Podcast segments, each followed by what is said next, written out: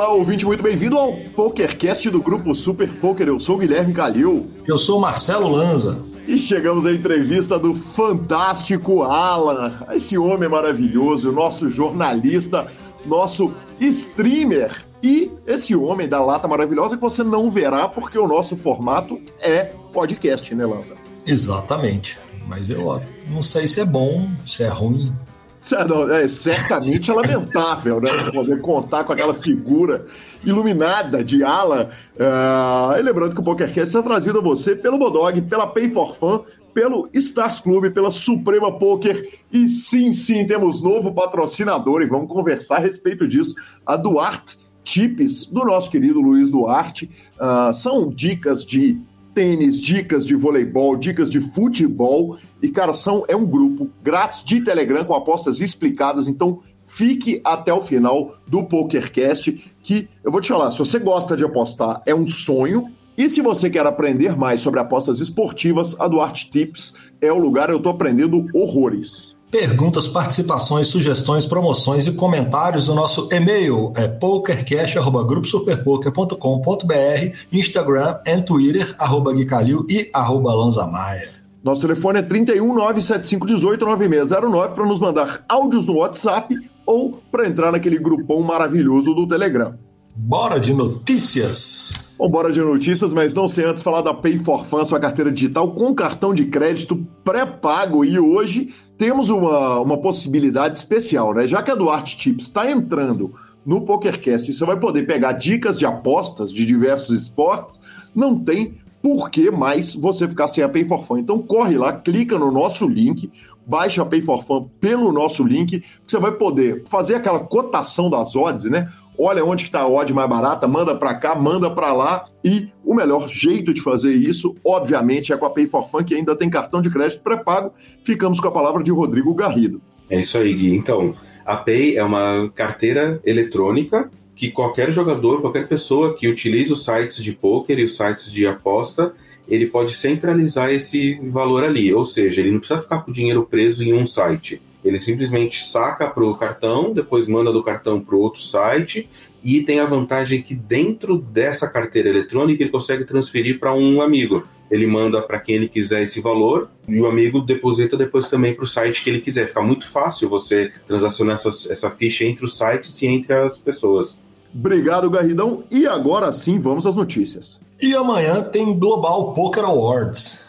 Exatamente, Lance, exatamente. É uma pena, né, que o evento está acontecendo na sexta-feira, mas tem algumas categorias bem interessantes, né? Obviamente, eu começo pela, pela categoria de melhor podcast. melhor podcast está duro, viu? Porque tem muito pouco podcast gringo de poker.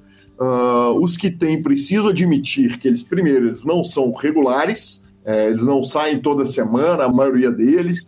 Além disso, os formatos eu não curto muito e para piorar tudo, vários podcasts muito bons andaram morrendo, né?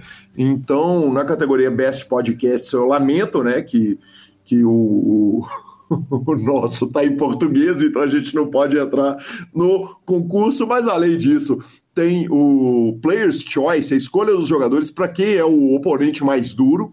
No caso do Global Poker Awards 2021, né, a gente está se referindo ao ano de 2021, os candidatos são o Adamo, o Chidwick, o Inzirovic e o David Peters.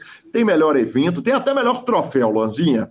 Além disso, temos alguns prêmios extras. A Verônica Bril ganhou um prêmio por uh, caridade e a Maria Konikova pelo livro fantástico que já chegou para mim e que eu ainda não li. É, acho que a gente devia começar a gravar alguns programas em inglês, porque sem falsa modéstia, nessa hora, o nosso querido PokerCast jantaria os oponentes com folga. É, eu, eu não queria faltar com a, não, com a, com a modéstia, não. É o seu momento. Não tem eu não queria faltar com a modéstia, não, mas entrevista toda semana, notícia toda semana, interação com os ouvintes, você só vê no PokerCast fim. É, você teria. A gente tinha adversário quando tinha 2 plus 2 e companhia. Com essa turma que sobrou aí, não, não dá, não. Exatamente, olha, o Anti-Up da Flórida acabou, o 2 Plus 2, os caras abraçaram o Negreano e soltam um podcast de vez em nunca. Então, então vamos que vamos. É, é, é isso aí, fica pro, pro nosso telespectador. A gente é o campeão do Global Poker Awards do coração dos nossos ouvintes. Semana que vem, quando saírem os premiados, obviamente traremos aqui e discutiremos. Boa. E temos campeão da Summer Series. Lanza, demais, né, cara? A Summer Series foi anunciada com milhões de premiações, mais de 30 milhões, tô correto, não tô? Corretíssimo. Exatamente. E temos o campeão do ranking de Texas Hold'em, foi o Mário Lamperti. O clube dele é o Piratas Poker e sendo campeão ele foi capa da card player, vai ser capa da card player, ganhou o bracelete, vai ganhar obviamente o kit da Suprema e vai ganhar uma entrevista no portal Super Poker. Então fica aqui o abraço do PokerCast pro Mário. Cara, legal demais, né, Lanza? É, é uma série que eu coloquei ela nas notícias porque é absolutamente relevante uma série deste tamanho, especialmente para jogadores brasileiros de, de uma, um, um aplicativo que os sócios são brasileiros e, e é realmente grandioso. Sensacional, bem puxado, patrão. E temos BSOP São Paulo chegando, hein? Exatamente, Lanza, exatamente. Ah, já estava anunciado, né? Mas é importante a gente apontar, ressaltar o seguinte: é o primeiro BSOP do ano, né? Tivemos, infelizmente, aquele problema no BSOP de Brasília, a legislação não permitiu, com a chegada da Omicron, o acontecimento do evento, mas o de São Paulo está garantidíssimo, estarei lá. E, e, é muito importante. Não tem marcado encontro com ouvintes, mas tentaremos, vamos ver, vai que bate, com a grade rica pra caramba em Mixed Games e teremos um PokerCast Express exclusivo para falar disso com convidados super especiais. Aguardem. Boa. Bora então de entrevista? Vamos embora para a entrevista do Alan, mas não sem antes falar do Stars Club, muito mais do que um clube de pôquer online, cara. E tem vídeo, hein, professor? Tem. Tem, tem vídeo, cara. Felipe BDM a, abriu, tá lá no canal do Stars no YouTube, botou um vídeo comentando as notícias, tá muito engraçado. Vale dizer que Felipe BDM é campeão do BSOP, né? Ele foi campeão da última passagem do BSOP em Belo Horizonte. Ele me mandou o vídeo para eu assistir. Eu fiquei encantado, cara. Achei muito engraçado. BDM é um cara de muito bom humor, além de ser o homem que faz, faz os meus óculos, né? E... Além de ser o homem que faz, que melhora a sua visão Exatamente, exatamente, cara. Um cara, um homem maravilhoso, um cara sensacional. E, claro, ontem tivemos o torneio semanal, o nosso free roll, já tivemos 30 entradas, quer dizer, o free roll tá crescendo pra caramba. E no de ontem, vou te contar, fui jantado, professor. Mas o que fica de importante, de lição, é que de todos os lados, todo mundo que depositou o sistema é por WhatsApp, né? De, de pagamento do Stars Club e é demais, é nota 10. Então, entre no clube e venha jogar conosco. Então agora vamos de Alan. Vamos de Alan Ferreira, que homem.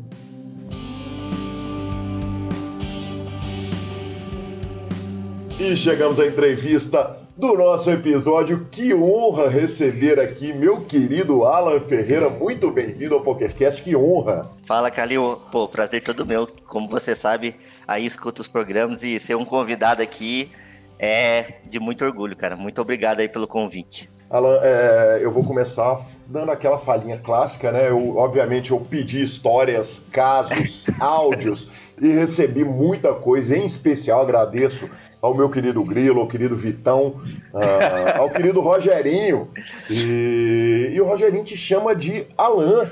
Exatamente. E aí eu fiquei muito impressionado. Eu falei, cara, você sabe que o cara é estrela quando ele tem nome artístico, né? O Alan é, é Alan.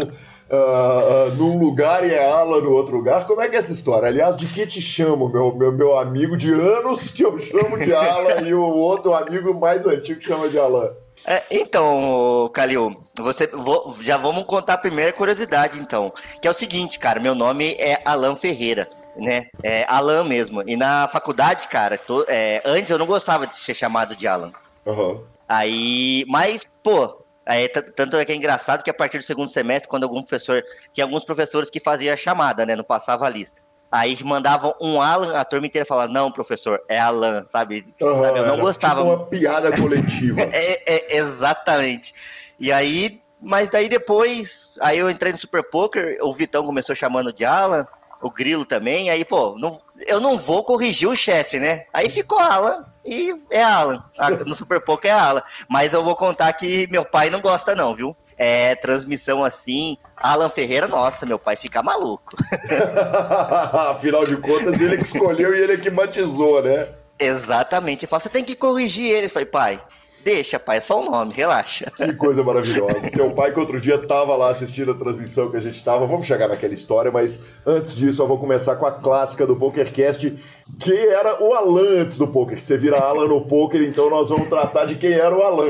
Calil, é, eu confesso que antes da, é, antes da nossa transmissão lá do Deveno, eu não consegui muito pensar, né? Daí eu falei, pô, o Calil sempre começa com aquela clássica. Quem era o Alan, é, a pessoa antes do poker? Calil, Cara, eu conheci o poker em 2008 lá na, no título do, do Gus Hansen, lá no, no Alciminos, né? Uhum. Que até virou livro depois. Mas, né, jornalista, eu comecei ali ah, em 2000 e... Curioso, curioso, né, cara? Porque o, uhum. o, o, o Alciminos, ele não, é, ele não é exatamente o torneio mais famoso. Quer dizer, onde você arrumou Sim. com o Ozzy Millions em vez de arrumar um WSOP? Ou... Por que aquele torneio, caramba? Cara, porque o... era o que o esporte interativo passava. Ah, tá. Esporte interativo. Esporte interativo. Okay. É, depois daquele Jogando em Casa, sabe? Um programa do André Rene. Aí um dia, sabe quando você vai na, no banheiro para depois trocar de canal, aí você abre os caras jogando carta dinheiro. Eu falei que e eu já gostava de um truco, de uma cacheta. Falei, ah, rapaz, isso aqui tá valendo dinheiro de verdade, bicho. Não, e assim, é maravilhoso. O esporte interativo explica tudo, porque o esporte interativo eu não lembro de ter lutido, então é, é, tá explicado o porquê do, do, desse torneio especificamente. Uhum. É, então, ali eu tinha 14 anos e falei, caraca, velho, os caras jogam muita grana, né? Mas é aquilo, só fico, eu conheci o Full Tilt em 2008 ali, criei no ponto .net, lá não tinha fictícias mesmo, tipo, fui a pessoa honesta que colocou a idade lá e só podia jogar no fictício, nem tinha liberado lá o, o dinheiro, né? Aí fiquei brincando, com, tinha uns amigos em São Bento que jogavam é, ali no, no, site, a gente combinava de jogar nesse. Lembro que era 250 fichas fictícias, e a gente ficou jogando e calhou aí. Confesso que depois ali no ensino médio, quando virei a chavinha ali que não, que não dava. Porque, querendo ou não, a gente tem o sonho de sempre 90% do, dos moleques no Brasil tem um sonho de ser jogador de futebol. Eu tinha esse, tive esse sonho também, mas né, pela baixa, é, pela deficiência técnica e um joelho de vidro, e um joelho de vidro, esse sonho no, nem chegou perto de virar realidade. E aí eu queria ficar nesse meio esportivo, sabe? Sim, e... eu, peraí, exatamente. Você está me contando da sua história depois do poker, mas eu queria ouvir a história do Alan criança em Campos do Jordão. Tô brincando, não, tô brincando, não tô brincando. Não faça isso, cara, não faça isso. tô brincando. Eu queria ouvir a história do Alan de São Bento do Sapucaí. que é uma instância climática, que tem a Pedra do Baú, que é uma pedra de escalada, que tem o Bloco do Zé Pereira, a terra de Miguel Reale, tão importante para o poker nacional, por ser pai de Miguel Reale Júnior, que nos deu o nosso, o nosso carimbo de que o poker é um, um esporte de habilidade. Quem que era aquele menino, Alan? Cara, era um moleque que estudava de manhã na escola e à tarde jogava bola o dia inteiro, né? É, tipo, aquela infância de interior mesmo, sabe? A gente era brincar, é, brincar de bola ali, que na época tinha um campo perto da, da minha casa, a gente jogava ali descalço, ia, tipo, moleque mais velho, e como você falou, fevereiro, época de carnaval, é, agora não, né, que a gente tá na pandemia, é Zé, era, o Zé Pereira, é, tipo, é 30 dias antes do carnaval, ele tá saindo e fazendo bagunça com a criançada, sabe, são os bonecos gigantes, pessoal conhece bastante de Olinda, aqui em São Bento tem também, e, cara, é, era, tipo, foi uma infância maravilhosa, sabe, brincar mesmo, sem preocupação nenhuma, era uma, foi uma infância simples, mas que, pô, diverti bastante, cara. Foi muito bacana. Alan, São Bento é a. E aí fica claro, é importante uhum. a gente falar, né? A brincadeira de Campos do Jordão, que, que deve ter uma rivalidade aí. São Bento do Sapucaí é na divisa de Minas Gerais com São Paulo, correto? É, então, é, então quando a gente. Quando eu comecei a entrar no, no Super Poker, sempre fazia, né? Mas aonde fica? Eu falei, galera, é, é simples. Você entra em Minas, e depois você volta para São Paulo. É assim que mais ou menos você chega em São Bento. É só você pegar ali a Floriano Rodrigues, ao invés de você, você ir lá para gastar dinheiro em Campo de Jordão, você vira à direita lá na Floriano, você vai pegar um viaduto, você vai cair em São Bento, velho. E já deixa aqui o, o merchan que é muito mais bonito e muito mais barato. Que homem, que homem maravilhoso. Me conta um negócio. Primeiro, o pãozinho vem da infância, é o apelido? Herança de família, Calil. Herança de família. É, meu pai, meu pai quando era criança, ele vendia pão na rua, pão doce na rua. Só que ele não sabia falar, ele falava ponte doce. Uhum. E aí o apelido dele ficou ponte doce, e aí a herança foi passando, né? Meu irmão é pão, eu sou pãozinho, meu irmão mais novo é bisnaguinha. que demais, que demais. E terminando a parte da infância, o senhor foi frentista? Fui frentista. É, é então, daí já é a parte onde eu não passo na, na faculdade, é, não consigo passar na faculdade federal. Em Ouro Preto, fiquei ali nos primeiros da lista de espera, mas infelizmente a galera não quis trocar de faculdade nem nada. E aí eu fiquei. E aí aquilo, Calil, é, isso tinha 18 anos, né? E aí é aquilo, né? Tem, eu já tem o primeiro choque aí de falar, caraca, velho, não, não passei na, não passei na faculdade, né? Que era o, o plano já de virar. Daí eu já falo, puta, já vou atrasar meus planos, porque eu sou bem assim, Calil, eu tenho, eu tenho meio que planos, assim, eu sempre vivi minha vida com metas e planos assim. E aí, o primeiro que dá errado ali, logo com 18, falei, caramba. E aí, a faculdade de jornalismo é cara, porque não era só a mensalidade, também tem a questão de transporte, porque em São Bento, como é uma cidade de 10 mil habitantes, eu tinha que ir para Taubaté, que é a cidade mais próxima, que tem a universidade aqui, e ela fica a 70 quilômetros, daí tem o custo da van também. E aí o primeiro ano ali, eu, eu primeiro eu virei, eu trabalhei como auxiliar administrativo de uma empreiteira aqui da cidade. E aí, cara, aí eu tentei conversar com, era um amigo meu, aí ele falou que pediu desculpas, ele falou que ele não conseguia dar um salário maior para poder para poder fazer a faculdade, mas ele falou, cara, te apoio, te ajuda a arrumar um emprego, tal, porque eu não acho justo você ficar aqui por causa disso. Aí, aí ele, ele conhecia a dona do posto de gasolina e ele falou, olha, tem uma vaga lá, você quer ir? Eu falei, nossa, velho, claro que eu quero. E que, como é uma cidade pequena, não tem muitos empregos que, que pagam, que, dar, que, que eu conseguia bancar, pagar a universidade e o transporte, sabe? E aí, cara, é, eu entrei, eu entrei lá em 2013 e 2014 eu passei no vestibular para fazer.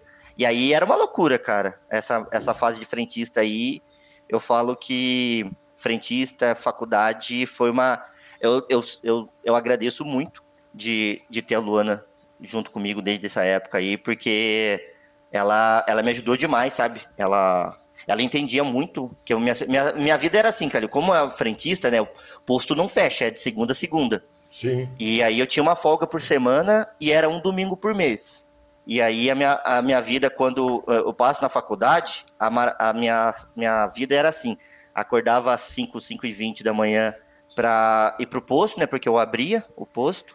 E aí 10 para 6 já estava lá, trabalhava trabalhava até as 14 às 14h30, almoçava e 17 horas já, tá, já tinha que estar tá ali no ponto para pegar o ônibus. Ônibus e van para para ir para a faculdade e chegava em casa ali meia-noite e meia, uma hora da manhã. Então, tipo, foram quatro horas dormindo. Foram quatro anos dormindo quatro horas por noite. Três anos e meio, né? Que daí o último semestre entra no Super Poker. Mas aí dormindo quatro horas por noite e, e cara, e na folga era trabalho de faculdade, é, estudar para prova, época de prova. E, cara, e, e a parte que a Luana sempre me apoiava, sabe? Nunca cobrou, sabe, de, a ponto, sabe, de falar, olha, tipo, não tô, não tá me dando atenção nem nada, sabe? Foi, era uma, uma companheira de vida mesmo aí que eu, que eu consegui encontrar tão cedo, cara. E eu sempre é, é, enalteço por causa disso, que foi uma, que é uma, não é só amor, sabe? É um companheirismo ali desde o começo, cara, que foi muito, que é muito, que foi muito importante para mim nesse começo. Que demais, que demais. Vamos falar mais dela no final da entrevista. Mas a pergunta natural agora seria como que o poker entrou na sua vida e eu tomo licença para tocar uhum. um áudio do seu amigo, o Rogério Lima. Rogerinho. Gui, boa noite, cara. Tudo na paz? Então, só reitero meio que honra receber um, um áudio seu aí. É muito, muito legal mesmo. E que honra participar disso. Uma satisfação ver, ver o Alanzinho, nosso querido Pãozinho, é, chegar no PokerCast. Claro que eu conheço sim, estou é, sempre lá acompanhando. Bom, assim de bate-pronto, eu tenho uma história muito boa para contar. Não sei se você já tem conhecimento disso, mas que é comigo mesmo a história. É, o começo dele de tudo. Eu estava indo para o BSOP Mas o Alan ainda estava ainda na faculdade de jornalismo, estava é, ainda no penúltimo ano, iniciando a preparação do TCC dele, que você já deve saber que foi é, sobre e aí ele nunca tinha ido para um evento na vida. Aí, é, como a gente é da mesma cidade, eu estava indo pro BSOP, ele chegou em mim e falou, ó, oh, Rogerinho, você vai pro BSOP? Vou. Pô, posso ir com você e tal? Aí eu falei, claro que sim. É, vamos ficar junto no mesmo quarto lá, falando. Aí a gente pegou um quartinho de hotel lá, ficamos juntos, eu, ele mais um amigo. E era a primeira vez dele no BSOP, né, na vida. É a primeira vez num evento de poker na vida. Já foi para um BSOP, foi bem bacana. É, era um BSOP Millions.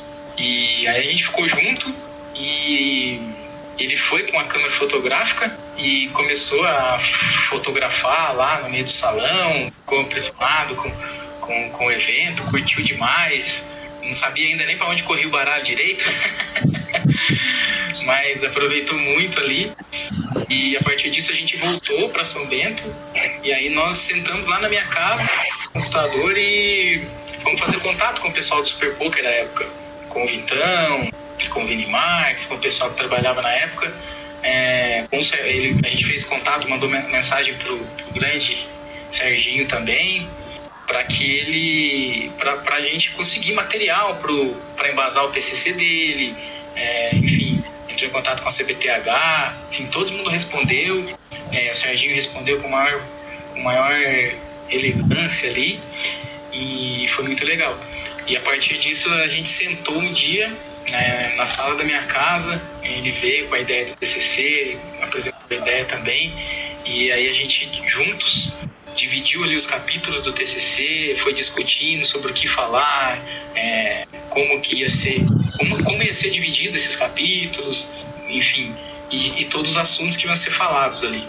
Então foi um processo bem bacana ali, é, que eu me recordo muito bem disso, a gente sempre comenta lá atrás, no comecinho de tudo, e aí saiu um TCC maravilhoso, qual eu tive a honra dele me presentear com uma cópia quando ele é, apresentou esse TCC, e eu tenho aqui com muito carinho guardado até hoje, e eu tenho essa história para contar dele, que a gente começou ali é, juntos, e eu posso, sim, posso dizer que tive a honra de iniciar o Alan no de levar ele para o primeiro BSOP, enfim, apresentei ele para as pessoas que eu conhecia, e aí a partir disso a gente juntos ali fez toda a, um trabalho de iniciar ali a, a ideia do TCC dele e tudo. E é um cara sensacional que merece muito estar onde está. É uma pessoa maravilhosa, um cara muito dedicado, muito inteligente e que ama o poker, ama o que ele faz desde lá do início, desde esse, esse primeiro contato, digamos assim.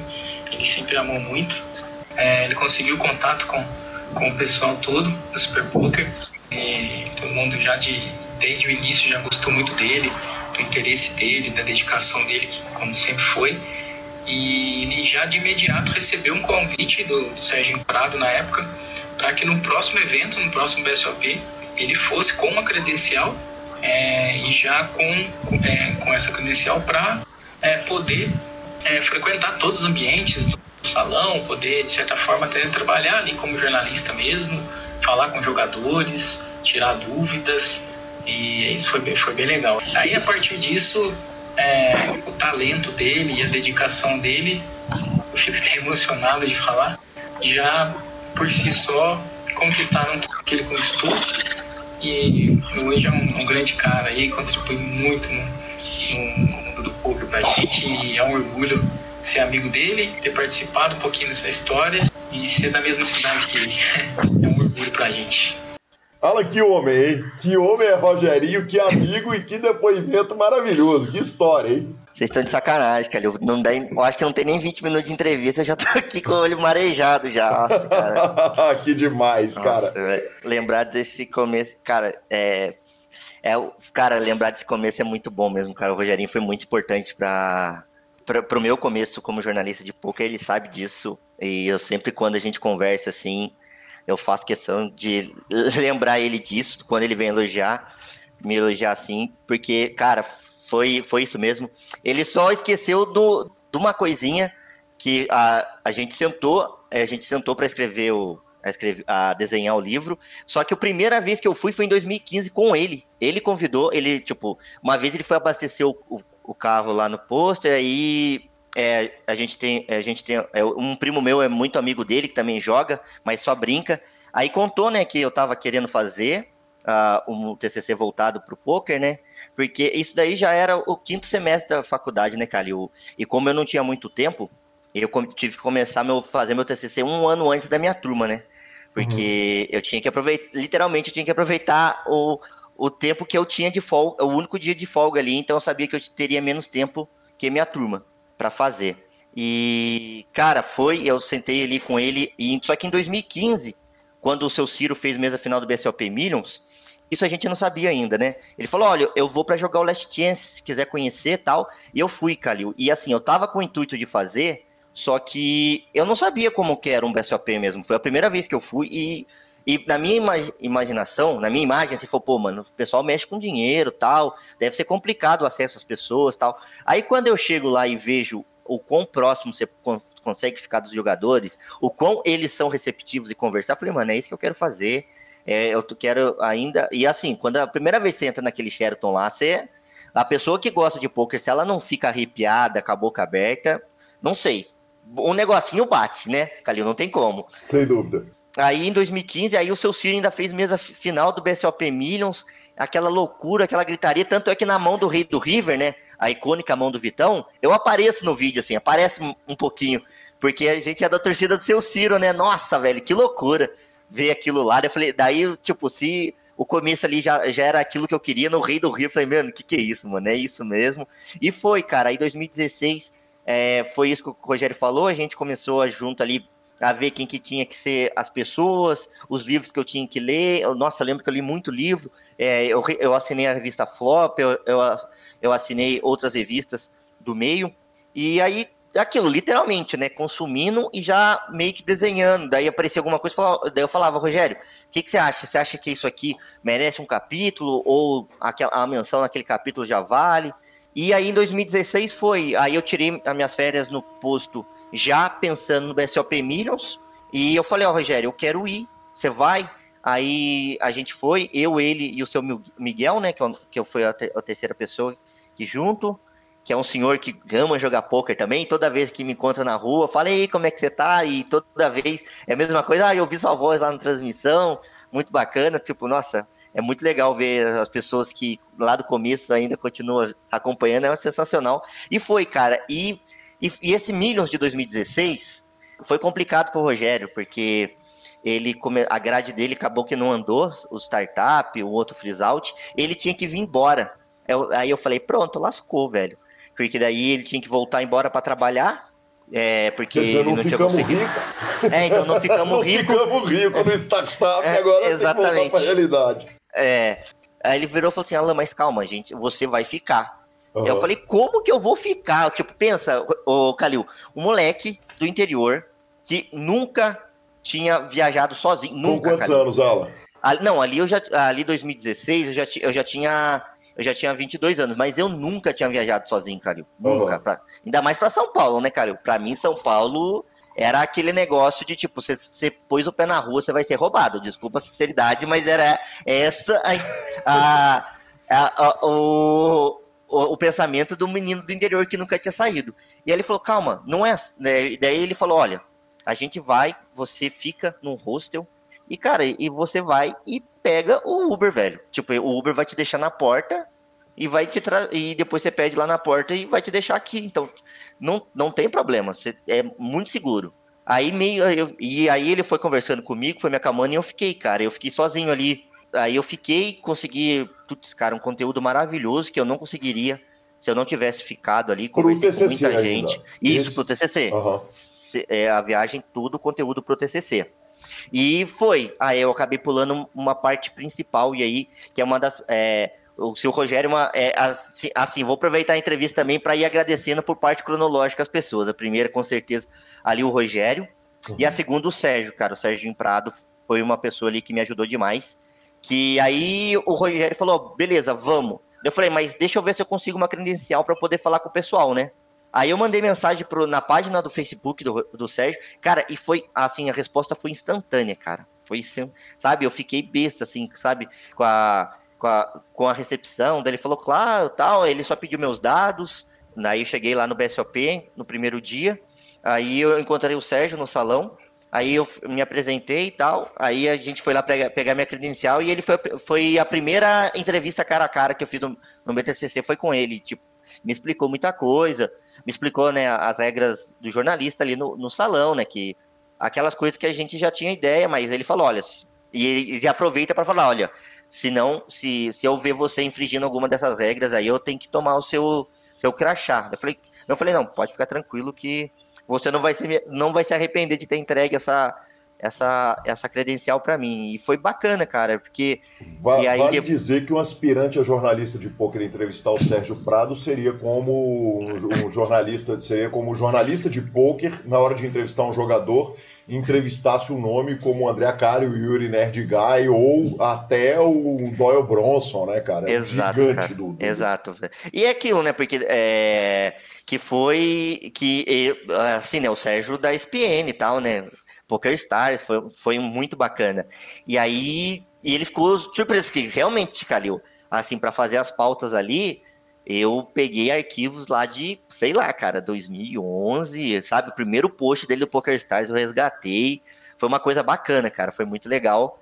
E aí, do, e aí entrevistei, cara, nesse, nesse BSLP Milhos eu entrevistei o entrevistei o, o Vitão, o Vini, entrevistei também o Ari, o Ari Aguiar, uhum. que, que fez dia 3 nesse main event. E aí ele foi eliminado, o pessoal falou: agora esse jogo pode ser sério, pode começar a ser levado a sério. Né? Quem foi esse, Ari? É, não, tipo, é depois que o Ari foi eliminado, ele, eu não lembro quem foi a pessoa, cara. Falou, agora, a partir de agora, a gente pode começar a levar esse jogo a sério, né? Porque o Ari ia ganhar no dia 3 de BSOP Minions. Lembro, lembro bem, inclusive, estava lá. Me conta o um negócio. É, Alan, obviamente, quando você entrou para a faculdade, você não queria ser jornalista de pôquer. Qual era o plano? Cara, o plano, Calil, é, cara, era trabalhar com TV. O primeiro plano era trabalhar com TV, mas não em frente às câmeras, que eu ainda sabia que tinha que trabalhar muito isso na minha parte, mas ali na parte de redação e apuração de matéria, sabe? Sim. Aí, aí 2015, final de 2015, é, eu vi como que era bem competitivo, que eu já tinha feito, já tinha feito bastante processo seletivo, né? Uhum. E estava vendo que não, é, como eu não tinha tanto tempo para fazer outros cursos, eu ficava um pouco atrás do pessoal da minha turma. E aí eu falei, cara, eu preciso achar alguma coisa que eu goste e que e algum mercado ainda que não seja tão explorado. E aí eu lembrei do poker, cara.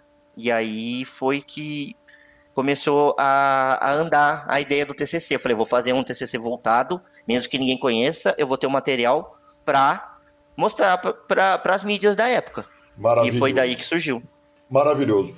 Alan, vamos falar um pouco do TCC. O TCC é efetivamente um livro de pôquer. Né? Ele tem é. capa, o nome do livro é Dos Preconceitos com o Jogo de Azar, As Glórias do Esporte da Mente. Uh, ele está disponível para o nosso ouvinte acessar em algum lugar? Não, Calil, é, só tenho o arquivo. Eu tenho o um arquivo de, em PDF, mas ele já está desatualizado, né, Calil? Sim, é, Pô, essa, 2010... essa, era uma pergunta que era natural é... É, que, eu, que, eu, faria o seguinte: ele é um livro que você olha para ele e, e, e, e, você se orgulha dele hoje, quer dizer, Sim, você, com certeza. Você, você lançaria ele tranquilamente a mercado, então, ou, ou, talvez não, não faça sentido por causa de tempo, quer dizer, qual que é o seu olhar hoje, atual, sobre o, o, o trabalho?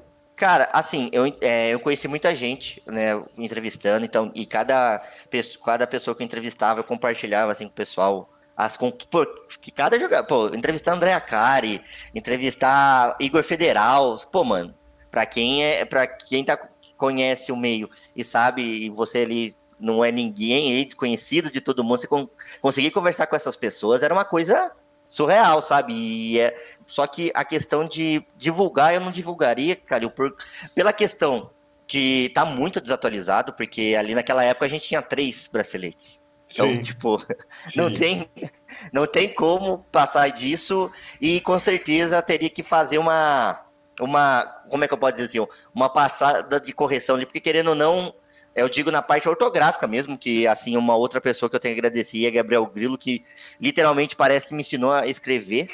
Uhum. ele me, me ajudou muito. E, cara, mas pelo, por, mais pelo fato da, de estar tá muito desatualizado, sabe? É, é, eu teria que fazer um outro processo aí e que agora com essa correria do nosso dia a dia aí, não, eu não teria tempo mesmo de fazer.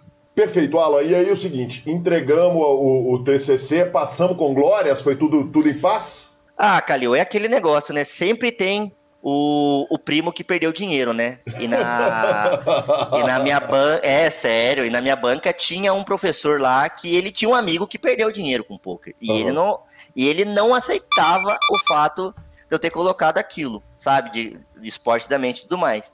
Aí eu falei, ó, oh, professor, é, e até que a, a minha turma que estava assistindo meio que ficou de careta com a minha assessoria e falou, professor, então pelo visto o senhor, não, o senhor não, não leu o meu livro, o uhum. senhor falar uma coisa dessa. Porque se eu, se eu, é, se eu trago para o senhor os estudos, o embasamento e um processo de lei que está sendo criado, o senhor não, não tá levando. Ou o senhor não leu, ou sei lá, o senhor está com a mente muito fechada. Teve uma discussão, mas é, por causa em cima desse ponto, que o professor lá e, mas sim, tirei nota, nota massa, tirei nota 10.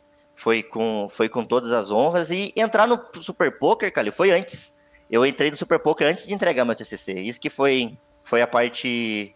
Foi a melhor parte, sabe? Que eu já tava no meio, trabalhando como estagiário do Super Poker. Perfeito. E falando da sua entrada no Super Poker, Alan, eu obviamente vou aproveitar, já vou tocar o áudio do nosso ídolo, amigo, querido Vitão. Vitão mandou um áudio que, que, que carinhoso e sensacional. Vamos que vamos. Vamos ouvir Vitão. Cara, falar sobre o, o, Alan Ferreira é uma coisa, uma coisa sensacional, né? Uma alegria, uma missão das melhores, né? É, eu fui o responsável pela contratação dele para o Super Poker, né? não, não mais do que isso, né? É, depois toda toda a ajuda que eu dei, dei para ele. Ele é profissional, né? É uma coisa que, quem estava na minha função de, de chefe, de, de editor-chefe na época, tinha que fazer pelos seus, pelos seus comandados e pelo Alan é, eu fiz, né? Ele é um cara muito grato, eu gosto muito disso, mas eu gosto sempre de lembrar que, que cada um que trabalhou comigo tem os seus méritos imensos, né? E eu, pude, eu fico feliz de ter podido ajudá-los. Uh, a encontrar caminhos, né? O Alan, eu não sei se eu tenho nenhuma história assim pitoresca com o Alan, mas é, o Alan é um, é um, grande guerreiro, né, cara? É um cara que, que lá da, da sua cidade pequena do interior saiu para conhecer o poker ali em São José dos Campos, né, que é da, na região mas não é tão perto assim também, né? então já, a gente já vê o quão guerreiro ele é quão apaixonado pelo poker ele é. Depois, para se formar, escreveu um livro sobre o poker, que é um, uma coisa corajosa também. Conversou com as pessoas todas. Eu fui um dos que dei entrevista a ele, né? Então eu também tenho isso. Eu também tenho essa felicidade de ter participado tanto da, da, do TCC do Alan, que se transformou num livro, quanto na banca, quanto fui banca do TCC do Gabriel Grilo, né? É, isso me engrandece muito, assim, me dá muita, muita alegria, muita emoção, né? É, o, o, patamar que o Alan atingiu hoje ali fazendo as transmissões, para mim não é surpresa, porque ele sempre foi um cara que, que foi guerreiro, que nunca se negou a, a nada, né? Que nunca nunca sempre foi muito disciplinado, né? Nunca discutiu assim as coisas que eram pedidas, sempre foi lá e foi atrás, né? Foi melhorando aí as, as coisas que, que tinha que melhorar, né? O texto e tudo mais. Ninguém chega pronto, né? Ninguém chega numa, numa redação pronta, projeto dentro do, do Super Poker, né? De, eu, eu costumo chamar de poker total, né? Que era a gente contar todas as histórias que estavam possíveis de serem contadas, né? Poker Online, Poker Live, vencedores brasileiros, transmissão de Poker Online, transmissão de Poker Live, né? É, isso marcou um ponto de, de virada no, na qualidade do, do, jornalismo do Super Poker, na qualidade das coisas que o Super Poker fez né, e continua fazendo com total qualidade. Né? Então o Alan, para mim, foi um cara essencial dentro desse meu projeto e colheu os resultados dele. Né? É, então, assim, eu passando aqui mais para agradecer o Alan uh, por ser um cara tão disciplinado, um cara tão generoso, um cara tão bacana de se conviver, é, um cara tão disposto, né? E hoje ele estando na frente do vídeo ali, foi maravilhoso, uma coisa que é, eu tinha dito para ele que ele tinha capacidade, fiz transmissões com ele, fomos, nos divertimos muito, né? Foi muito bom. Então, uma alegria completa, assim, ver que ele hoje está sendo entrevistado no PokerCast, me dá uma baita alegria, tenho certeza que vai ser um programa sensacional. E, e é isso, cara. E prestigiem o trabalho de Alan Ferreira como um grande um grande profissional, um grande cara. Maravilhoso, maravilhoso. Obrigado, Vitão. Que homem, né? Caraca, vocês estão querendo quebrar minha perna aqui, viu? Caraca, velho, tá difícil, viu? Eu, mas eu não vou chorar, eu não vou chorar. Cara, Maravilhoso.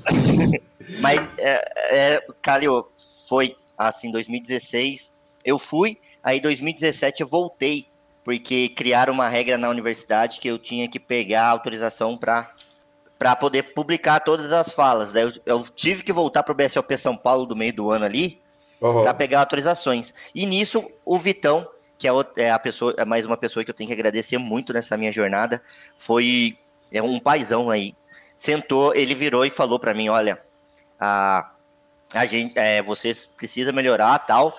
E como a minha, né, eu tinha consciência, falei, claro, é, o, que, o que, que eu preciso fazer para isso? E aí a gente foi conversando como que eu ia, melhor, ia melhorar esse texto, que daí o Grilo sempre sentava comigo e me explicava. E aí só que ele me, aí o Vitão falou para mim, falou assim, no primeiro momento, falou assim: "Olha, a única vaga que eu tenho de estágio é presencial. Eu preciso de você no escritório". Uhum. eu falei, daí eu falei: "Vitão, desculpa, mas eu não posso. Eu não tenho condições de vir morar em São Paulo e a minha faculdade em Taubaté é o meu último semestre né? Porque meu TCC naquele ponto já estava já tava concluído. Só que eu precisava apresentar, que é sempre no final de, do ano. E aí ele falou, ele falou assim, mas ele falou, eu já imaginava essa resposta sua, mas calma. Calma, é, falou assim, ó, não aceita nenhuma outra proposta que eu quero você trabalhando comigo. Nossa, que, eu saí dessa conversa com o Vitão, assim, sabe, anestesiado mesmo, sabe, de falar, caramba, cara, tipo, uma pessoa, uma lenda como o Vitão, querendo que eu trabalhasse com ele, assim, ia ser sensacional. E isso foi final de julho, né? E aí eu lembro que eu entro no Super Poker dia 16 de agosto. Ele me manda mensagem numa sexta-feira, falando assim, Alan, consegui para você home office. É, o salário é tanto, tal, é, você topa? Eu falei, claro. Ele falou, mas você não quer pensar? Eu falei, Vitão, não tem que pensar, você tá maluco. o qual mais rápido é. É lógico, aqui tava fulado. Que isso, ó, tá aqui, vamos. E aí na segunda-feira eu já comecei. E eu lembro até hoje da minha, da minha primeira matéria. Eu lembro, tipo, eu lembro ali daquele processo de começar, tipo, aí eu, ah, é, e antes de ir pro, pro BSOP, eu, eu tinha decidido, né? Aí eu saí do posto em julho ali o pedido de demissão. Aí também, tipo, foi com o maior apoio. Galera, a, a minha patroa na época falou assim: Valha, eu espero que você dê muito certo, porque eu, a gente viu aqui nesses, nesses últimos quatro anos que trabalhou com a gente o quanto que né, você tinha, você tinha esse objetivo e, e na torcida. E aí cheguei no, aí eu cheguei no Super Poker, tava acontecendo um EPT Barcelona. E foi realmente isso que o Vitão, o Vitão chegou e falou assim: olha, a gente tá com uma, uma nova abordagem que as coisas têm que sair para ontem, sabe? Aconteceu, postou. E aí eu, eu estudava, aí eu estudava à noite, aí eu chegava e eu já deixava, e eu já, eu já deixava pronto os textos do uhum. EPT Barcelona. E aí o Samuel chegava e já postava. A, a, a, tipo, 5 horas da manhã, o Samuel postava as matérias que eu tinha feito na madrugada ali, enquanto aí durante o dia eu fazia outros conteúdos com o Grilo me supervisionando. E foi isso, cara. Eu logo ali no primeiro mês, o Vitão já me dando essa responsabilidade, falei, caraca, que legal, cara. Tipo, confio em mim para deixar eu né, fazer matérias de um evento. E naquela época não era o EPT, né? Era aquele Poker Star Championship que aconteceu uma, uma num um ano só, né? Uma temporada só. E, e, logo foi, foi muito bom, né? Porque eu, eu falei, sou pé quente, velho. Não, não adianta me chamar de zica hoje, porque eu sou pé quente, porque o André Acari fez mesa final naquele torneio, fez dia final naquela brincadeira. Não adiantem hoje chegarem na Twitch e me falarem que eu sou a zica, sendo que eu tenho provas que eu não sou. E, e é super importante você ter fama de pé quente quando você vai ser jornalista esportivo, Ex pelo amor de Deus, né? Exatamente, exatamente. que coisa maravilhosa, que coisa maravilhosa. O início do Super Poker não foi sem perrengues, né? Conta, conta-me Gabriel Grilo, você vai citar o jogador, o jogador só se você quiser. Você sentou para fazer um jogador para fazer uma longa entrevista e saíram 15 minutos. 15? Foram, foram 21 minutos. 21 minutos. Foram 21 minutos. Só é. Calúnias a seu é... respeito. Foram 21 minutos. Aí. Aí é melhor que depois que eu fiz a entrevista, o Grilo falou: Você tem certeza que você vai decupar tudo? Eu falei, uai, ele falou, eu tenho que publicar, né? E foi. Fizer, foi, foram ali, mas foi muito bacana, Calil, foi muito bacana porque é muito é legal, cara, que jogadores no Miriam seguinte já viram, falou, nossa, você tá no Super Poker, que legal, tal, tipo, no ano seguinte eu tava só como lá um, um estudante de jornalismo fazendo TCC, e no outro alguns já reconheceram, falando, caramba, você entrou, que legal, parabéns, sabe, foi muito bacana isso, e inclusive o Sketch um do, uma das pessoas que vem e conversa comigo é o Sketch. É, ele parabeniza eu tal, vem, conversa, é, vem conversar comigo assim e, e fala: olha, cara, é, tô, é, tô, gostando de é, ver, sim, porque o Sketch foi um, dos meus, um dos, meus entrevistados também. E aí é, é muito bacana ver, cara, com um, um, cara que é dono, é um dos sócios do maior time, um dos maiores times de poker do mundo aí, vir e vim conversar com você e parabenizar. Foi uma coisa bacana também que aconteceu comigo aí, nesse primeiro Minions. Mas foi, Calil, porque eu achei muito legal que o Vitão era isso, ele não tinha esse negócio de não. de, de duvidar da capacidade da pessoa que ele contratava, sabe? Ele, uhum. ele já dá, ele chegou para mim, já entregou responsabilidades e falou: olha, você vai fazer, vai fazer. E o legal é que daí ele, antes, assim, porque eu assistia, não tinha essa, essa, essa esse negócio de da pessoa ter um suporte, sabe, na, nas, nas transmissões do Super Poker, sabe? De ter alguém. Como eu fazia home office, o Grilo ficava no salão, não tinha, né, tipo, aí eu ficava de suporte da transmissão, sempre passando as, as informações, ó, oh, quem é fulano, quem é ciclano, o que, que esse cara ganhou. E aconteceu isso, a primeira vez foi nessa mesa final do Akari, que aconteceu num domingo de manhã. Eu lembro que muita gente acordou cedo e falou, caramba, parece Fórmula 1, sabe? A gente tá aqui acordando cedo para assistir uma mesa final do André Acari, sabe? Quanto tempo que uma pessoa não acordava domingo. Ainda mais no poker, né, Calil? Acordar exatamente, domingo de manhã. Exatamente. Pelo amor de Deus, domingo de manhã não existe. e a galera acordou para apoiar, mas infelizmente, três outs tiraram o sonho do título do, do Acari naquela, naquele torneio, cara.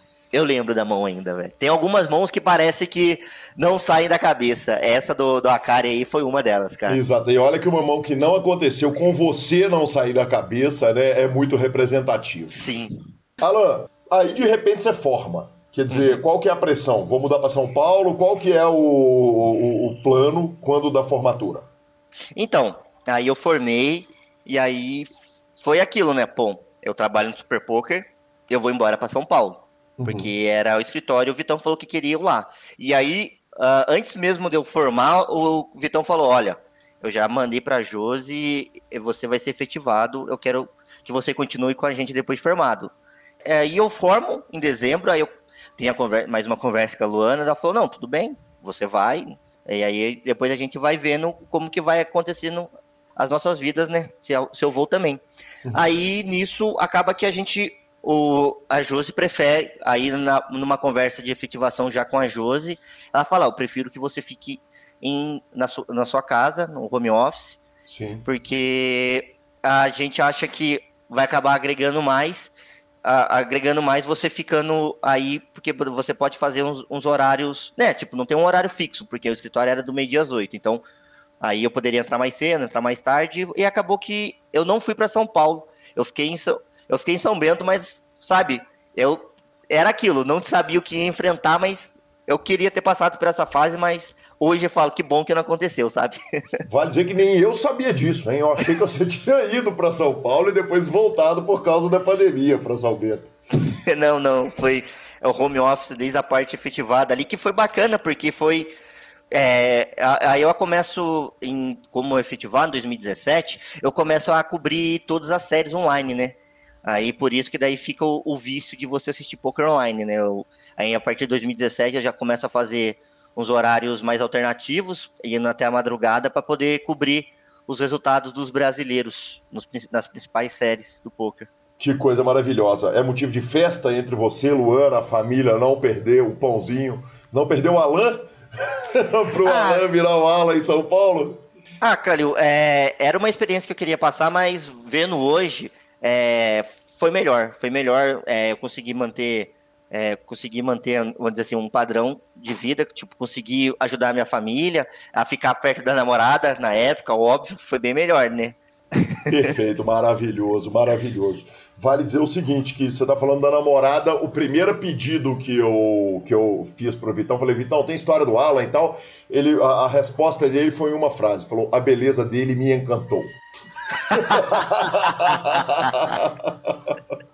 É um comediante, né? Exatamente. Não, e outra coisa que é, que é uma coisa que é consenso no, no poker é o seguinte, cara. O Alan não tem história, tipo, bateu o carro, capotou, perdeu o voo bêbado. Não tem nada disso, né, cara? É, é, é sempre o um menino bom, é sempre o um menino do trabalho e tal, não sei o quê. E aí, quando, obviamente, eu dei Google no seu nome, uh, a primeira resposta que aparece são o seguinte: Alan Ferreira, 7.500 notícias. Depois é o seguinte: Alan Ferreira, 7.700 notícias. Estamos beirando 8 mil notícias no Super Poker. Que homem, hein? Cara, nossa, cara, eu, é, eu nem sabia que era tantas assim. Eu lembro que no começo eu, eu ficava naquela fissura. E eu lembro que a matéria mil saiu na, no primeiro BSOP que eu faço sozinho, cara. Uhum. Que é lá em Natal. E, nossa, velho, tem muita história esse BSOP Natal, cara. Que foi a primeira vez que eu andei de avião, cara. Eu nunca tinha andado de avião desde então. Pois é, o senhor Grilo me contou disso. E, e, e, foi um perrengue cabuloso. Foi um perrengue, cara. E o, o Del Valle, além de social media, era babá nesse BSOP, que ele ficou. De... Mas, cara, foi muito louco, cara. Foi muito legal, porque a gente. O voo atrasa, mas mesmo assim a gente entra na aeronave. Sim. E até tem a primeira, aí a primeira história engraçada desse BCOP, né? Aí tá o Del Valle do meu lado e eu não sabia, mas aparentemente, não sei hoje, mas naquela época Del Valle tinha medo de avião. Não sabia dessa história, fiquei sabendo depois. Sim. aí, cara, a gente sentou, ficou sentado na aeronave uns 40 minutos. Uhum. Aí, o, aí o piloto informa, olha, vocês vão ser movido de você movido de aeronave porque essa tá com um problema no nariz. Só que daí tinha, tinham três senhoras sentadas na nossa frente. Eu não sei se elas acharam que era o piloto. É, quer dizer, elas com certeza acharam que era um piloto que estava com problema de nariz. Aí a senhorinha na frente manda um. É, eu sei, problema no nariz é sério. Aí eu falei, olha assim, mas como assim? Ah, aí a gente vai, cara, o BSOP, né, começa sempre às 14 horas, a gente chegou no salão, era 20 horas já. A gente chegou, porque atrasou demais. Tivemos aí mudança de aeronave, até fazer todos aqueles trâmites, né? A gente atrasou bastante. Perfeito, atrasa bastante. Chegamos, quer dizer, e o fim de Del Valle? Del Valle chega inteiro e, e, e tranquilo? Ah, não, tranquilo. Na, na hora que eu. Ali eu, eu, tipo, nem sabia que ele não tinha medo de avião. Porque ele tava, ele tava tão tranquilo que eu. Sabe? E, e foi, mais, foi mais tranquilo que eu imaginava. Eu falei, meu Deus, se, porque teve uma outra viagem pela Floripa que teve, tava chovendo bastante, teve tanta turbulência que eu falei, nossa, se eu pego essa em Natal, eu não sei se eu quero entrar no avião de novo, não. que coisa maravilhosa. Que coisa maravilhosa.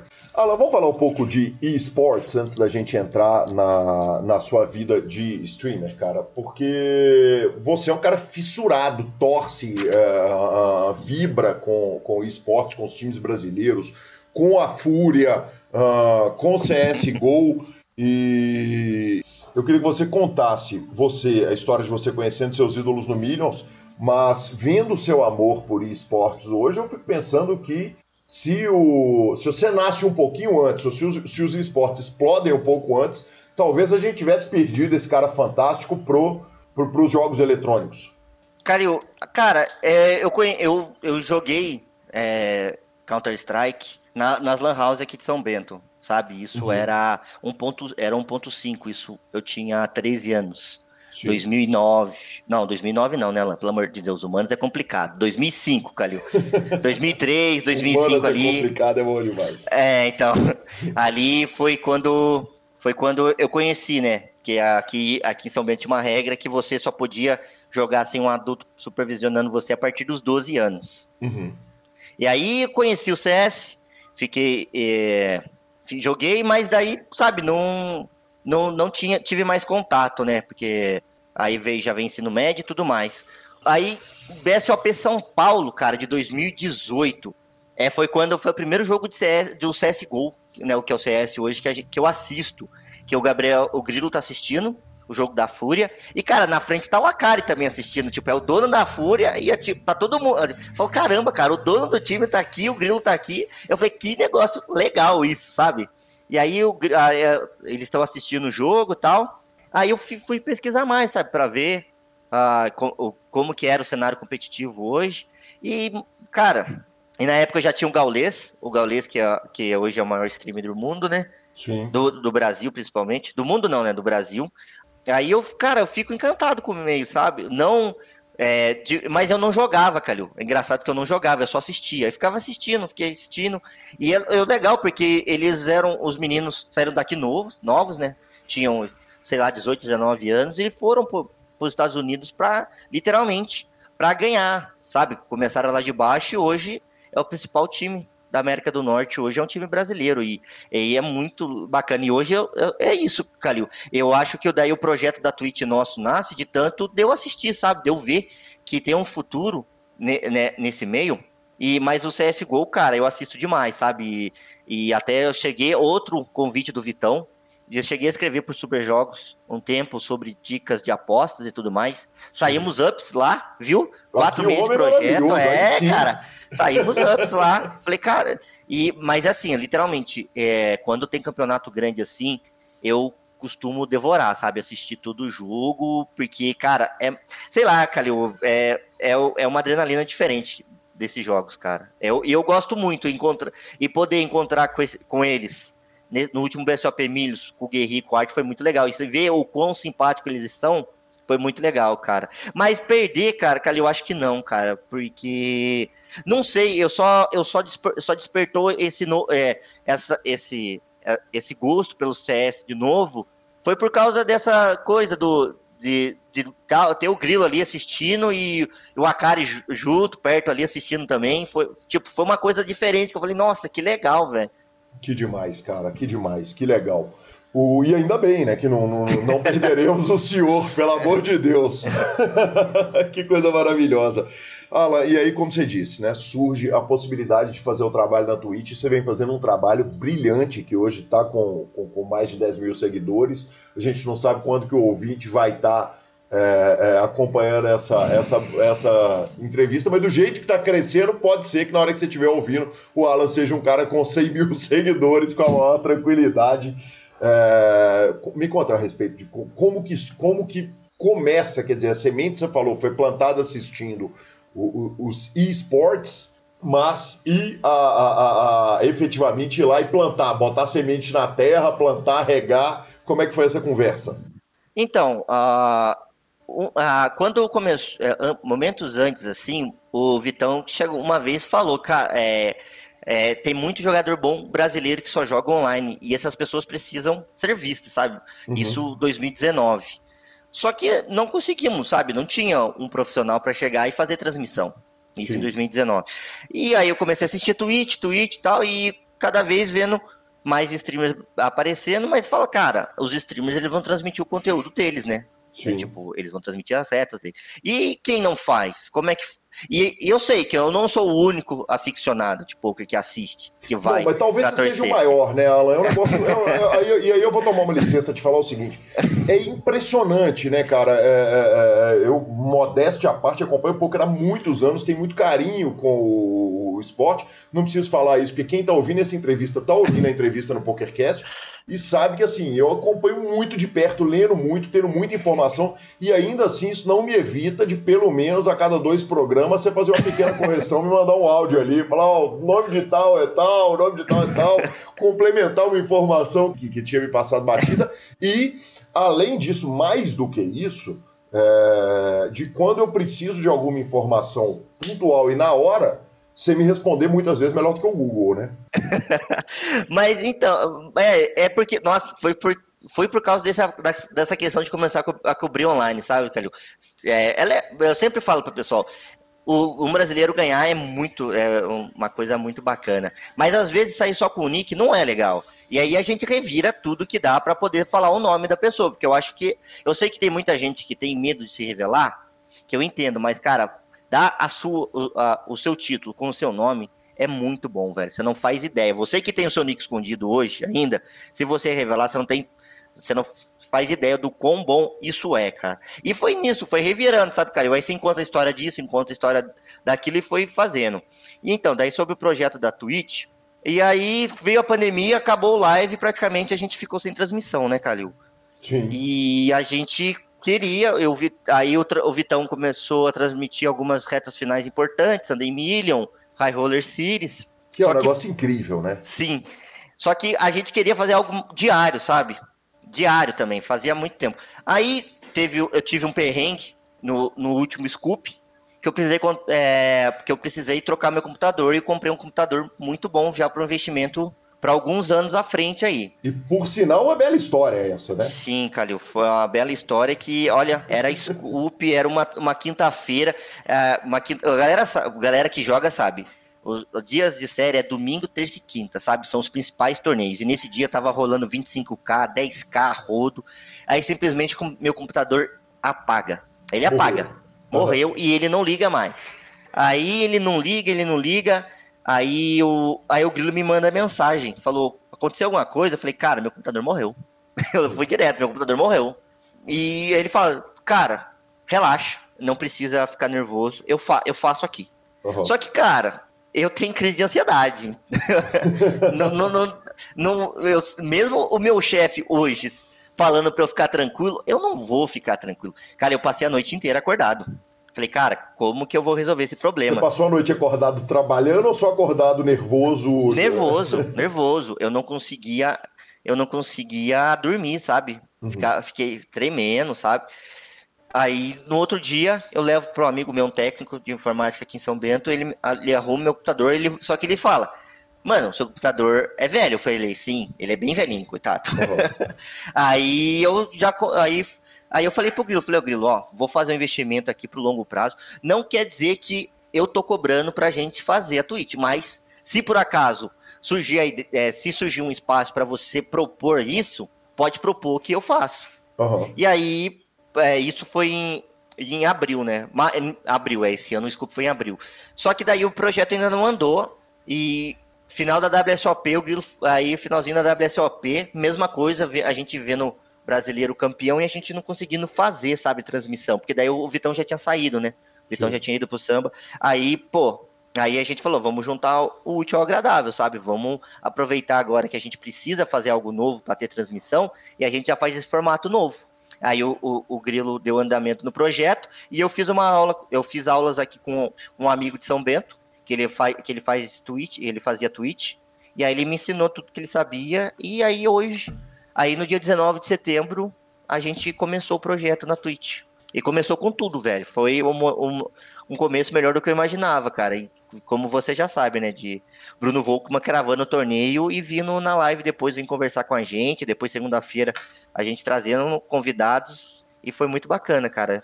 Que coisa maravilhosa, um trabalho que foi instantaneamente abraçado pela comunidade de jogadores dos maiores nomes do poker brasileiro, a começar pelo próprio Bruno Volkman, que você citou, Alan. É... Tem, tem, são quantos meses de trabalho na Twitch?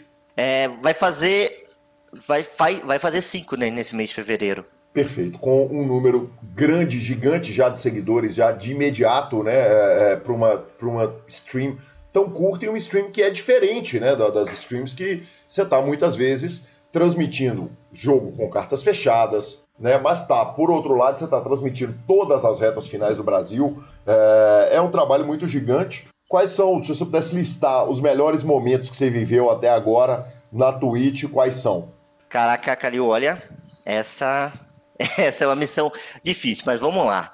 Cara, eu acho que momento marcante assim, eu acho, eu acho que o primeiro convidado sempre marca, sabe? Se, então eu acho que o Bruno Volkman ali é, foi muito legal, foi muito bacana trazer ele ali. Eu, eu acho que um, um, um primeiro dia de projeto, um cara do nome do Bruno aparecer, eu acho que, tipo, se alguma outra pessoa da comunidade estava vendo com meio que, sei lá, sabe, ah, não vai para frente, vai lá, olha, não, parece que eles querem mesmo, sabe, estão trazendo.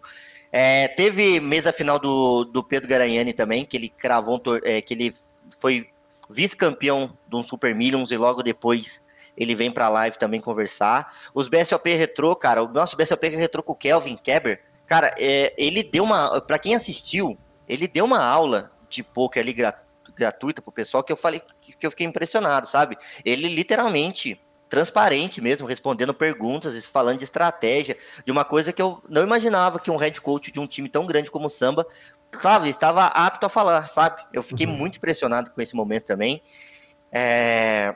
Mesa final do EPT Online com brasileiro, e o Dudu vindo na live depois, gente boa demais, cara. Nossa, Eduardo Silva, que foi do último programa aí, ele vinha, cara, nossa, muito gente boa, cara.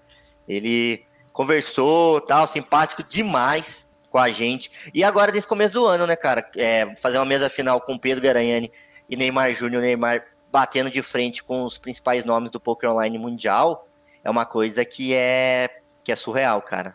Você vê que o cara que o cara não é só porque ele é embaixador, não. Ele quer ganhar mesmo, sabe? É uma coisa muito bacana isso.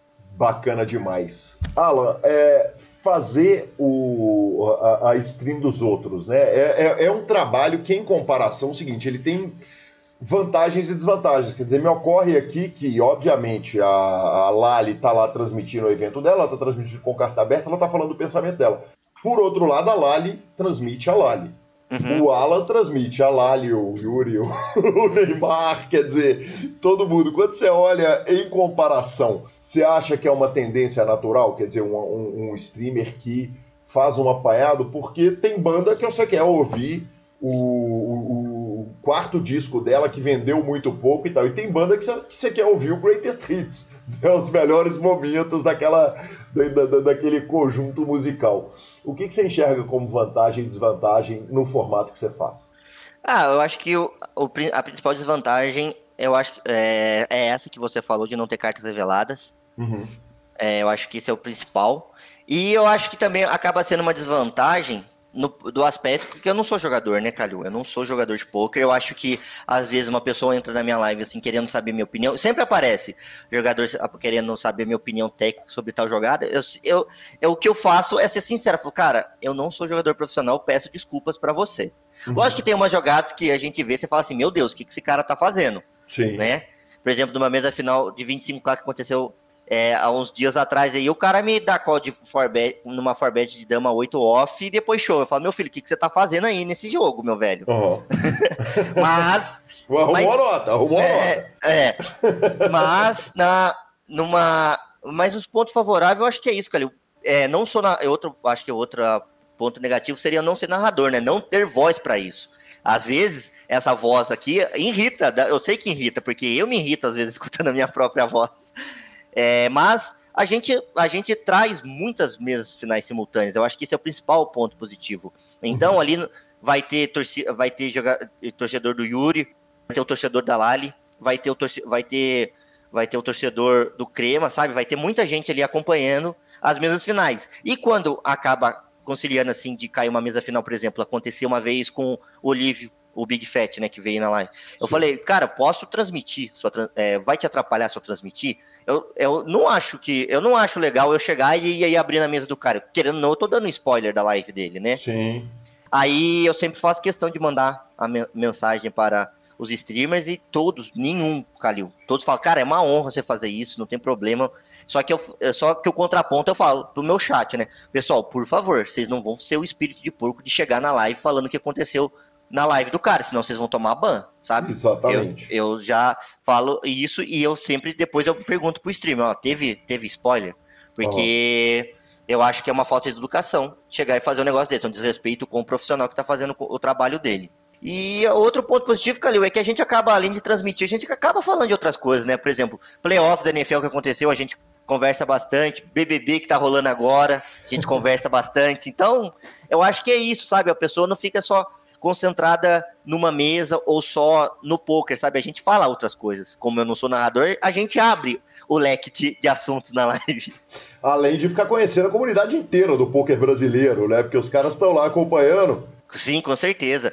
É, e o, o, bacana é isso, que dependendo, algumas mesas finais, o jogador tá lá no chat, pô, é devendo o dia 3 ali, o Gabriel, desde o começo do dia 3, ele tava na live com a gente conversando, cara. Foi muito bacana isso. Aí tem, tem até um momento engraçado que ele passa um blefe no River e o cara começa a tancar. Então, quando o cara não dá insta-call, você fala, eu quero call, né? Já que eu tô...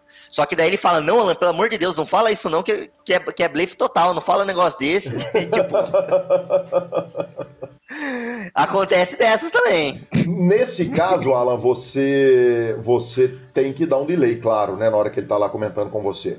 Não, na verdade ele tava só no chat, né? Ele só ah, tava sim. no chat. Perfeito, perfeito. Que demais, que demais. Bacana demais. Ala, e perrengue ao vivo, passamos? Cara, passamos, viu? É... Primeiro evento live que eu fui transmitir, que eu fui cobrir, simplesmente o evento não tinha internet. O... aí beleza, daí eu falei, aí eu falei, cara, como não tem internet, velho? Aí, aí beleza, né? Daí, daí depois de um tempo, o cara vem com uma brilhante solução. Ó, se você quiser, você pode fazer ali do corredor do shopping.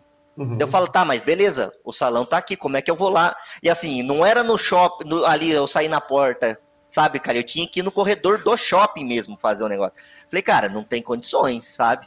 Não tem como eu ficar indo lá para escrever matéria, sabe?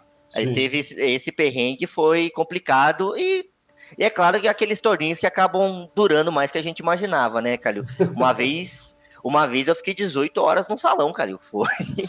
Eu falei, cara, galera, a galera acha que ah, é só viagem para lá, viagem para cá, escrever textinho uma vez ou outra. É, gente, para ser jornalista de poker, você não basta gostar, você tem que, olha, amar mesmo, cara, porque são maratonas e maratonas aí que, que acabam acaba acontecendo aí, o perrengue sempre acontece. É, basta dizer que são 8 mil matérias.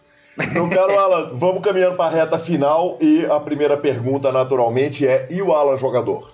Ah, o Alan jogador, Calil, eu, é, as pessoas sempre perguntam na live, é, Alan, já teve um momento que você quis ser jogador profissional de poker? Eu falei, cara, teve um, uma vez que eu não sei que deu na minha cabeça que eu inscrevi num aprendiz do Forbet lá, que o Forbet queria pegar jogador cru para sabe, para fazer de jogador. Uhum. Eu me inscrevi. Por que eu fiz aquilo? Não sei, Cali, porque eu trabalhava no posto, fazia faculdade, estava fazendo meu TCC já. Que hora que eu ia jogar, eu não faço a menor ideia. Aí, não fui chamada, falei, bom, é, foi, tem, dei minha chance para ser jogador, agora eu vou ser só jornalista mesmo. E nunca tive vontade, Calil, sabe? É, todas as vezes que vem um, um entrevistado assim, eu pergunto, é porque eu quero aprender mais para passar um conteúdo melhor para quem acompanha a Twitch, mas para falar que eu vou começar um dia a jogar, não, isso não, não serei, não serei jogador profissional. Quer dizer, não posso falar que eu nunca serei, mas assim, nos próximos cinco anos, o Alan Grinder não tem a menor chance de acontecer, velho. Maravilhoso. Alan, e aí a gente vai para a pergunta final, né, cara? O seu casamento parece um conto de fadas, né? Você contou aqui, quer dizer, um namoro que começa menino, né? Os dois crianças, uhum. Uh, o, o, amor de colégio. Aliás, como disse Gabriel Grillo, aquela história de high school sweetheart, né? Mesmo. E, e, um casamento que vem sendo remarcado por causa da pandemia. Afinal de contas, quando que sai esse casamento? Pois é, Caio. Agora esse casamento sai quando a pandemia deixar. Porque, primeiramente, estava para ser em 2020. 2020, setembro de 2020, aí remarcamos já quatro vezes e agora a gente vai decidir o que a gente vai esperar isso tudo passar para poder fazer, cara. Perfeito. Fica, mas, a dica, mas é... fica a dica que o Elvis está sempre lá em Las Vegas para te casar, né? É, é não há casamento mais correto para alguém que vive com pouco, né? Maravilhoso. Alan, que demais, cara. Muito obrigado pela presença ilustre, pela conversa sensacional. Você sabe o carinho, a admiração, o respeito que eu tenho tanto pelo Alan profissional quanto pelo Alan, a pessoa Alan, esse amigo querido que eu tenho o maior prazer de trocar ideia a respeito de poker e a respeito do off poker também, quando encontramos ao vivo no WhatsApp. Cara, que honra, que prazer te receber aqui no PokerCast. Uma história que há muito já tinha que ter sido contada e é uma grande honra te receber aqui. Pô, Calil, o, o, prazer é todo meu. Só queria, é, faltou uma pessoa para agradecer, que eu achei que ela por tantos áudios que aconteceram aí, eu achei que apareceu dele, mas pelo visto ele não gosta de aparecer mesmo, né? Que é do senhor Gabriel Grilo. É, eu acho que uma quarta pessoa que eu preciso agradecer nesse caminho aí é o Grilo.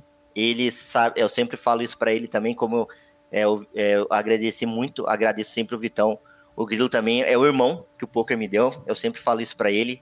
É, o Grilo me, me ensinou muito no meio do poker, assim, a questão de como levar de, determinadas situações e, cara, e na, na, questão da escrita também, não só isso, e também conselhos de vida. O Grilo é um parceiro durante, um, é, durante a última série online aí, no WCUP, eu tive uma. Nossa, eu tive uma crise de ansiedade onde eu simplesmente travei. E ele falou, cara, relaxa, eu faço também, eu faço, sabe? Então, ali, tipo, ele pegou, falou, pode deixar comigo, sabe? Matou no peito a responsabilidade, ele também quer uma coisa. Ele me ajudou demais, ele sempre me ajuda. É um irmãozão mesmo que eu tenho. Muito obrigado e obrigado também, Calil. É, você falou da transmissão, Calil. Eu queria compartilhar essa história também com o pessoal, que foi uma coisa muito bacana, cara. Porque na minha família tem essa questão também de gente que perdeu dinheiro com o meu, no meu caso foi com o jogo. Meu avô, uhum. ele tinha assim as é, propriedades assim, ele acabou gastando com time de futebol, Sim. time de futebol. Ele investiu muito dinheiro, tal, e acabou que ele perdeu tudo. E meu pai, ele tinha esse ranço de jogo, sabe? Sim. De jogo a dinheiro e tudo mais. Ah, e começar a trabalhar com poker não foi fácil no começo, por isso, porque meu pai não via como futuro isso, sabe? Ele não, é, ele não gostava que eu, que eu trabalhasse com isso, por, por essa questão. Mas, e passar do tempo, ele, vi, ele vendo tudo, eu mostrando para ele como é que funcionava tal, e tinha assim um cenário totalmente diferente, sabe? Mostrando os jogadores jogando, o que acontecia, ele foi quebrando um gelo e aí na, é, na última transmissão do CPH, né, na primeira transmissão do CPH 2022, você me dá parabéns e você começa a me elogiar, né, na live, na transmissão. Sim. Aí meu pai tava do meu lado nesse momento, assim, e, e aí, tipo, ver a feição dele de orgulho, assim, tipo, não é nem de, de ver que ele, tipo, sentiu uma coisa diferente dele sentir orgulho de mim, mas também dele, de lembrar o quanto mudou da percepção dele do, do jogo no começo e agora da transmissão. Foi uma coisa que é muito. Cara, a voz até dá uma, dá uma embargada. Foi muito legal, cara. Ver é, é, essas conquistas para mim equivale muito, sabe, Calil? Que demais, que demais, Alan. Você é um gigante, você merece tudo que você tá que tá acontecendo de fantástico na nossa vida e não é pouco, né? Muita coisa que você tá conquistando e vai conquistar muito mais com todos nós juntos aqui no Super Poker. Cara, é uma honra trabalhar do seu lado. Pô, Calil, a honra é toda minha, cara. Como você sabe, eu tô aqui sempre para ajudar. Se tiver dúvida, alguma coisa, tamo lá. E pra galera que tá, tá escutando diariamente, de domingo a quinta-feira, estamos na Twitch acompanhando as principais retas do online, inclusive do chat, né? Galera chegou na FT, ela já transmitiu até a mesa final de 5 cents, rapaziada. Então é qualquer valor mesmo. Chega lá que a gente torce para vocês com o maior prazer do mundo. Que homem e como trabalha. Valeu. Valeu demais, Calil. Maravilhoso, muito obrigado, Alan Ferreira, foi demais. E antes da estreia da Duarte Tips, do quadro com o Luiz Duarte, explicando apostas, contando pra gente tudo a respeito das apostas esportivas, a gente vai falar do Bodog, que é nosso patrocinador. Tá chegando a segunda-feira mais insana do ano. Nessa segunda, se você tá ouvindo o programa no final de semana do lançamento, saiba que teremos um milhão de dólares garantidos no Bodog. São 19 torneios, o dia é o dia 21 de fevereiro de 2022 e os bains começam a partir de 5 dólares e 50 centavos. Vale dizer o seguinte: tem satélite pra caramba, então não perca a segunda maluca do Bodog, claro, com breaks sincronizados, com também mesas anônimas. E vamos para Duarte Tips com Luiz Duarte. E é com grande satisfação que recebo aqui o querido Luiz Duarte. Luiz Duarte, como você ouvinte sabe, já foi entrevistado do PokerCast e agora chega numa parceria com a Duarte Tips, que é demais, um grupo de Telegram com apostas mais do que isso, apostas explicadas e que começou arrebentando. Muito bem-vindo, Luiz, que satisfação te receber no PokerCast. Fala, Calil. Pô, satisfação imensa aí estar tá podendo participar mais uma vez aí do PokerCast, um dos meus podcasts preferidos para falar de um dos meus assuntos preferidos, que é a aposta esportiva. É, sempre foi uma das minhas maiores paixões aí e agora eu estou conseguindo transformar isso em um, em um negócio. A gente criou um grupo gratuito de Telegram, onde, onde eu disponibilizo apostas esportivas de valor, de tênis, futebol e vôlei, é, e também explico muitas vezes o motivo por trás de cada entrada. Luiz, uh, o, o, grupo, como você disse, né, o plano de negócios é, eventualmente, vamos ter um grupo pago, mas o grupo gratuito vai continuar. E o que é encantador é o seguinte: quem quer apostar, quem quer abraçar e, e, e seguir as apostas, tá liberadíssimo para seguir, mas também tem as explicações por trás das apostas, as principais modalidades sendo tênis, futebol e vôlei. Conta pra gente como é que, como é que você Sim. forma um, um, um bet, uhum. quer dizer, como, como que funciona isso? Não, é, eu, eu sempre gosto de estar tá, de tá explicando o máximo que eu, que eu posso. Claro que não dá para ficar explicando todos, até porque senão fica muito, é, entre aspas, poluído, por mais que são informações de qualidade, mas eu tento explicar algumas entradas. Eu acho que é muito importante para o pessoal saber é, o, os argumentos e os motivos por trás de cada aposta, né? E também, como o pessoal não me conhece, né? No tênis, no caso, sou eu que, que analiso 100% eu não tenho nenhum, nenhum assistente, não. É, no futebol e no vôlei, eu tenho, eu tenho especialistas que, que me auxiliam e a gente sempre está tentando é, explicar ali o motivo por trás de cada, de cada aposta e tem, tem apostas que são muito complexas. Né? O tênis é um esporte fantástico, para mim é o melhor esporte para você operar, né? para você apostar, porque tem muitas variáveis, né? tem diversas variáveis, tem é, cada, cada torneio é jogado em um, um, tipo de piso, num tipo de velocidade de quadra, em, algum, em condições diferentes.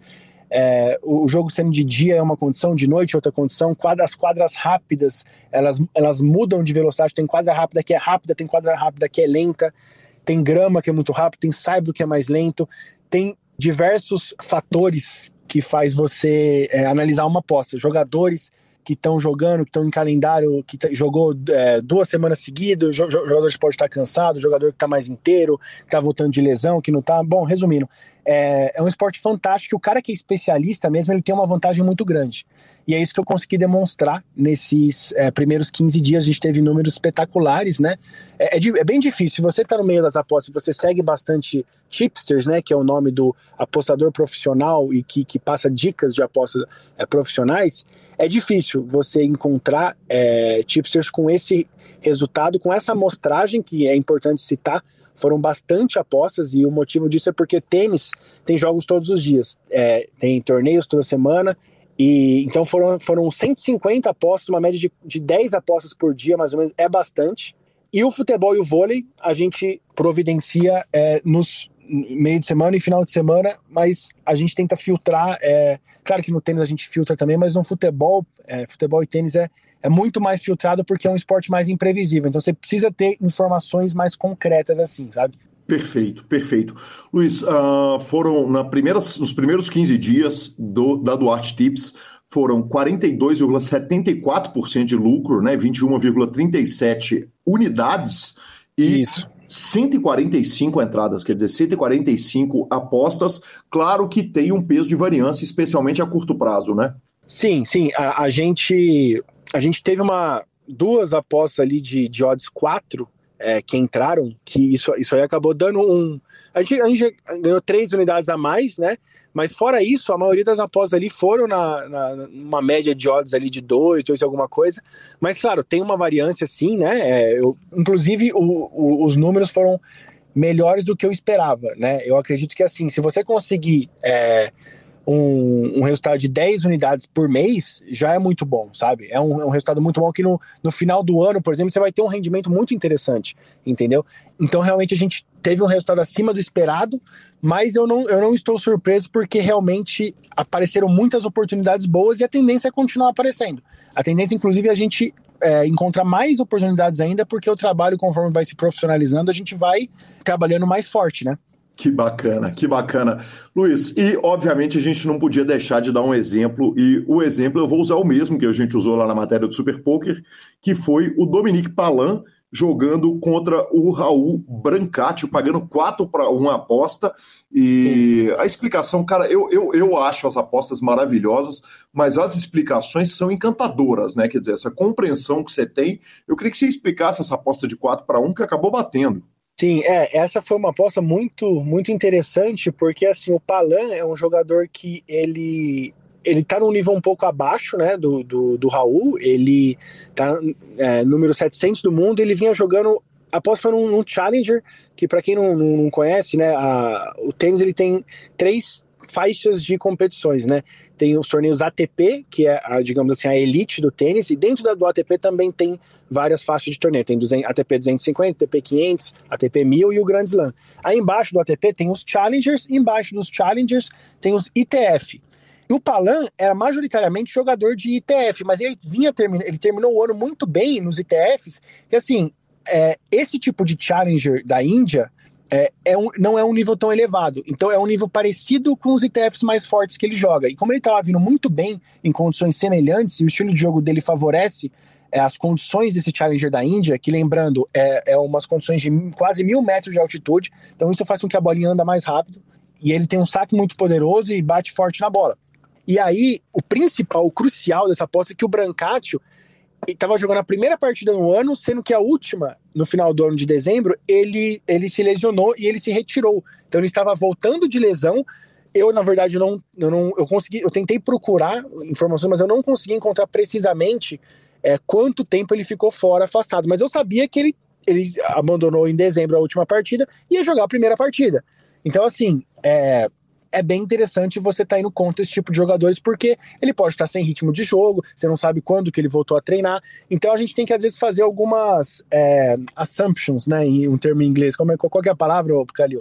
Uma, algumas suposições, né? Sim. Eu acredito que seja a palavra. E qual que foi o, o mais interessante dessa aposta? Foi o seguinte: eu poderia ter apostado no Palan para vencer o jogo, inclusive pagava mais. O Palan para vencer o jogo pagava 4,50 para 1. Para ganhar o primeiro set apenas, pagava 4 para 1, pagava um pouco menos. Eu decidi entrar no primeiro set justamente porque eu estava um pouco receoso do Brancatio jogar o primeiro set ali, não está muito bem, tá pegando ainda é, o tempo de bola, se, se, ajustando as condições, e depois ele poderia ganhar, porque ele é mais jogador que o Palan. Não é à toa que ele é ranqueado é, quase é, 290 do mundo e o Palan é 700. E aí foi o que aconteceu. O Palan ganhou o primeiro set, mas perdeu o jogo. Então, assim, é, a gente, então a gente acertou em cheio. Além de a gente ter acertado a aposta, a gente acertou nessa, nessa escolha de não entrar no Palan para ganhar o jogo, entendeu? Demais. Luiz, claro que vai vir o grupo pago, né? Uh, que vão ter mais apostas, mais explicações, mas o grupo gratuito vai continuar, inclusive com explicações um aprendizado gigante e gratuito para quem quiser saber mais de apostas sobre futebol, vôlei e tênis. Não, com certeza. Quem tiver interesse de entrar no grupo e olhar todas as apostas, todas as apostas feitas estão lá. No começo, na primeira semana, eu passei bastante dicas, assim, bastante explicações, bastante dicas bem valiosas de, de como eu, eu, monto as minhas apostas, o, o, as coisas que eu, o, as coisas que eu analiso e, e alguns macetes, é, alguns macetes da, das apostas de, de tênis também. É, você estava presente no grupo, você já me elogiou bastante sobre essas explicações e eu recebi bastante elogios porque é, realmente o pessoal ficou, ficou é, surpreso porque são conceitos bem avançados assim que, que eu passo e o pessoal acaba não, não entendendo o quanto de detalhes que, que vai por trás de cada aposta.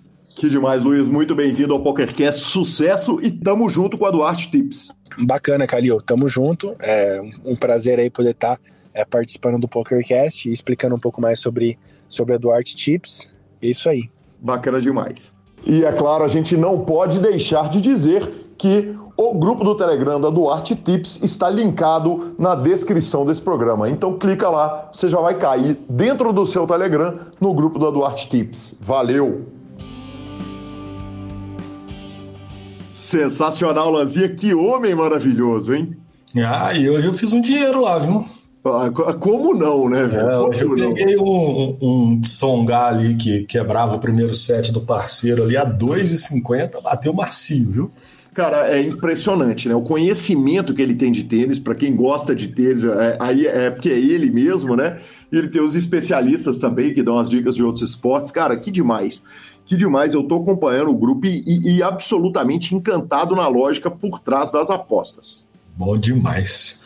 Quer saber? Vamos de finalização, então. Vamos de finalização. Superpoker.com.br, tudo sobre poker no Brasil e no mundo. Onde tem poker, o Super Poker está. Na aba de clubes, temos a guia de clubes do Brasil, onde jogar é a agenda diária de torneios. Na aba de vídeos e no YouTube, transmissões ao vivo dos maiores torneios do mundo. Análises técnicas, programas de humor e entrevistas icônicas.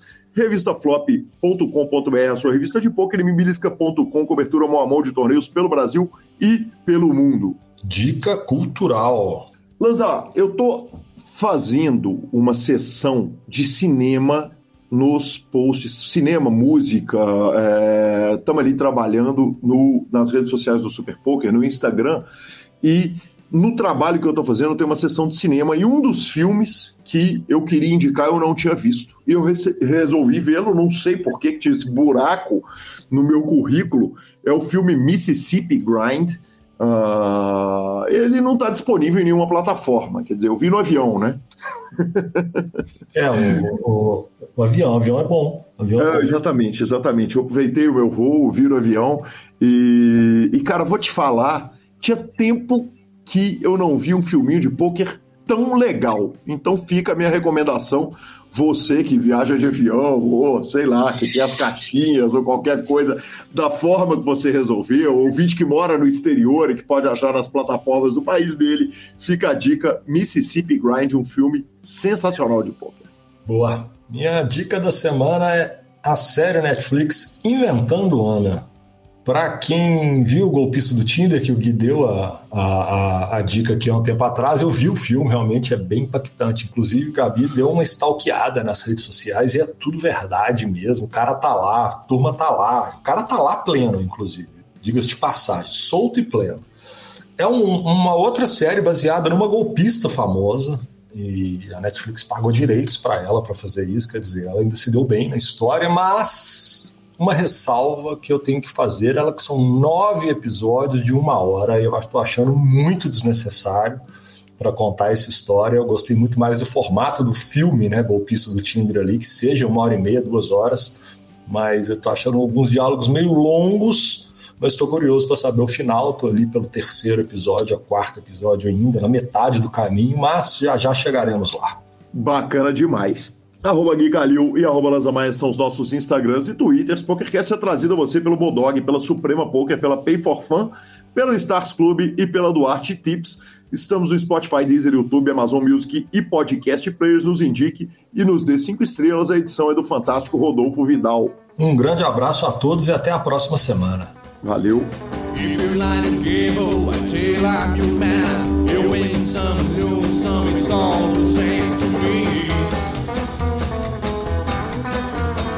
This